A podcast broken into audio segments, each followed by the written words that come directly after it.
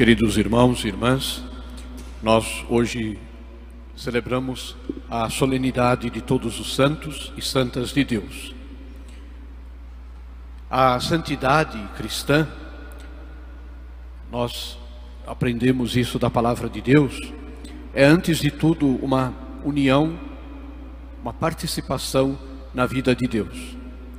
Esta participação se dá através de muitas formas, de muitas maneiras, mas basicamente através de uma vida sacramental intensa, a recepção da Eucaristia, do perdão dos pecados na penitência, a vivência do batismo, tudo isso nos une e nos faz participar da vida de Deus. Também a oração, a comunhão com os irmãos da mesma fé, a caridade, a atenção que damos às pessoas mais necessitadas de carinho, de amor, de afeto. Tudo isso é o caminho da santidade cristã. Portanto, o cristão não é chamado a se separar do mundo, a fugir do mundo, mas é dentro das realidades normais do dia a dia que nós somos convidados a trilhar este caminho da santidade. Os santos que nós temos canonizados, que são apresentados para nós como modelos, intercessores, foram homens e mulheres que viveram intensamente a vida aqui neste mundo, respondendo ao que Deus pedia a eles, e por isso são santos. Não porque fugiram do mundo, fugiram das responsabilidades que eles tinham. Outro aspecto importante é recordar que a santidade cristã, ela não é fruto somente do nosso esforço, do nosso trabalho.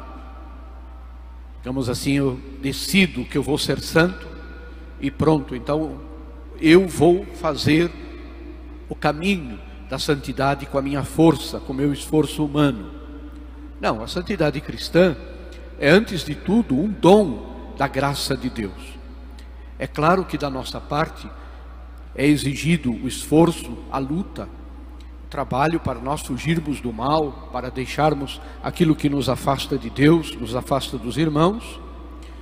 Naturalmente que isso é importante, conta também, mas a santidade cristã é, antes de tudo, uma participação, uma comunhão com Deus através de Jesus Cristo. Podemos dizer assim que a origem da santidade cristã está na irradiação que Cristo faz da santidade de Deus. Nós podemos entender isso assim com um exemplo. Você tem um carvão, ele é frio, ele é negro, no sentido de que ele tem uma característica de, de, frio, de frieza. Como é que este carvão se aquece?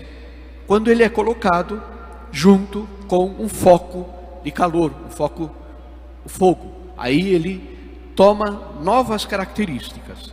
Assim somos nós. Se quisermos ser santos, e nós devemos querer, porque recebemos esse chamado de Deus no batismo, nós devemos nos aproximar de Cristo. Aproximando-nos dele, estando com ele, ele irradia para nós esta santidade de Deus. Sobre Cristo repousa o espírito de santidade. Na verdade, só Ele é santo. Nós vamos na missa daqui a alguns instantes, no início da prece eucarística, cantar: Santo, Santo, Santo é o Senhor Deus do universo. Ele é santo. E todos os santos que existiram neste mundo, e todos os santos que vão existir, serão santos serão santificados exatamente na medida em que se aproximarem de Cristo, na medida em que viverem esta comunhão de amor com Cristo. A primeira leitura desta solenidade, nós ouvimos um trecho do livro do Apocalipse de São João, capítulo 7 do Apocalipse. Este livro nos apresenta uma visão espiritual que o apóstolo São João teve. E o texto que nós escutamos hoje, ele faz parte de um capítulo, digamos assim, do livro do Apocalipse, que é chamado os sete selos. Estes selos, ou seja, a mensagem de Deus, está selada, está fechada, está inatingível. Existe a salvação, o dom, mas nós não temos como abrir este dom, não temos como ter acesso a este dom. E na visão de São João, quem abre estes selos é o cordeiro que foi imolado. Daqui a alguns instantes também, antes da comunhão, nós vamos repetir: Cordeiro de Deus que tirais o pecado do mundo, tende piedade de nós. Este cordeiro é Cristo. É ele quem abre estes selos de Deus. O que quer dizer isso? É ele quem nos apresenta, quem nos desvela a mensagem da salvação, a vontade da salvação de Deus, nosso Pai. Nesta visão do apóstolo São João, o trecho que nós escutamos hoje, os que fazem parte da igreja, ou seja, aqueles que estão unidos a Cristo, são chamados os assinalados, aqueles que têm uma marca, um sinal, é o sinal do cordeiro imolado. E por ele, por Cristo, eles são conduzidos à eterna felicidade. É apresentado um número daqueles que vão viver a felicidade eterna do céu. Nós precisamos entender bem isso. 144 mil que vão viver na glória de Deus no céu. Esta é uma linguagem simbólica. 144 mil é a multiplicação de 12 por 12 mil.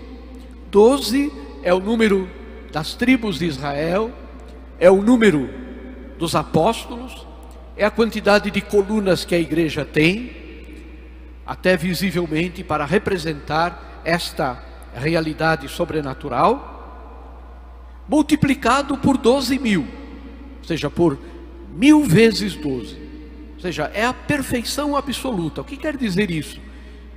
144 assinalados que irão para o céu.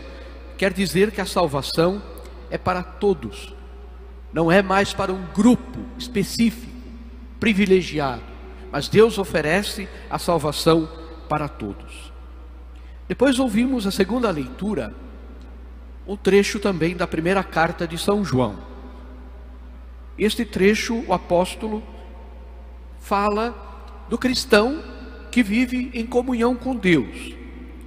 Quem vive assim não é um amigo de Deus, uma pessoa que tem proximidade com Deus. Não, é filho de Deus. Filho.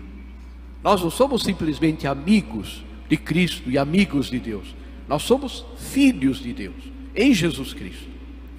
Portanto, unir-se a Cristo, nos colocar em sintonia com Cristo, nos coloca nesta condição de filhos de Deus. Quem não conhece a Deus através da revelação que Jesus faz, nunca vai conhecer a Deus. Quem revela a Deus é Jesus. Por isso que não há identidade de valor, como infelizmente hoje muita gente pensa. Ah, todas as religiões são iguais. Importa que a pessoa siga uma religião qualquer, mas tanto faz. Não precisa só ser católico. Não, não é isso que o apóstolo São João ensina. A salvação vem por meio de Jesus Cristo. Ele é o Salvador. E só se observa, só se conserva na vida eterna com Deus quem estiver unido a Cristo. Finalmente, nós ouvimos o trecho do Evangelho que o diácono proclamou, capítulo 5 de São Mateus. São as bem-aventuranças.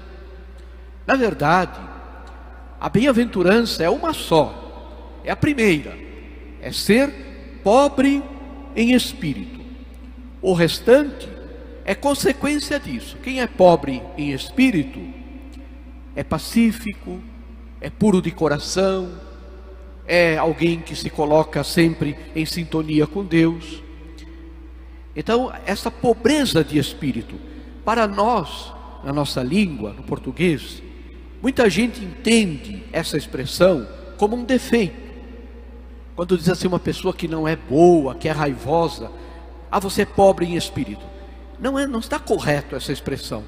Para o Evangelho, pobre de espírito é aquele homem, aquela mulher que tem o coração livre, disponível para Deus, que não está apegado a nada deste mundo e desta terra, e que por causa da sua atitude de fidelidade a Deus, é incompreendido, é perseguido, é caluniado, é atacado pela, por aqueles que têm o espírito do mundo.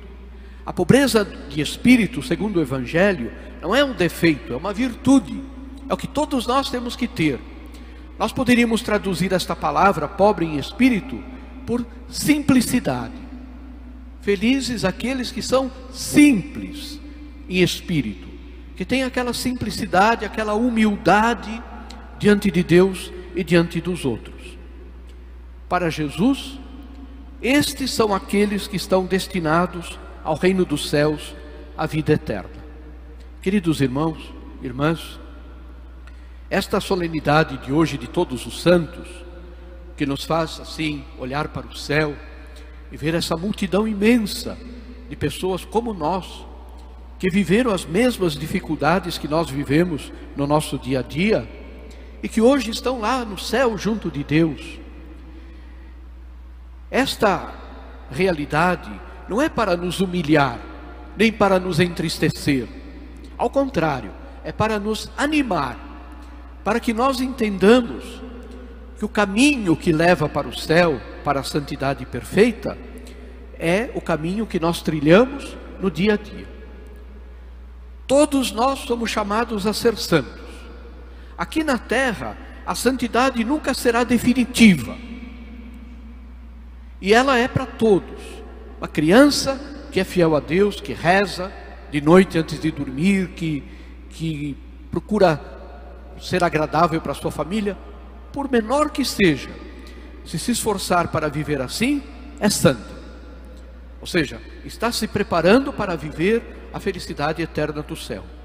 Um jovem, um adolescente que se dedica ao seu estudo, que procura cobrir e, vamos dizer assim, não demonstrar mau humor, nem azedume em casa, procura ser gentil, procura ajudar naquilo que puder, está trilhando o caminho da santidade cristã.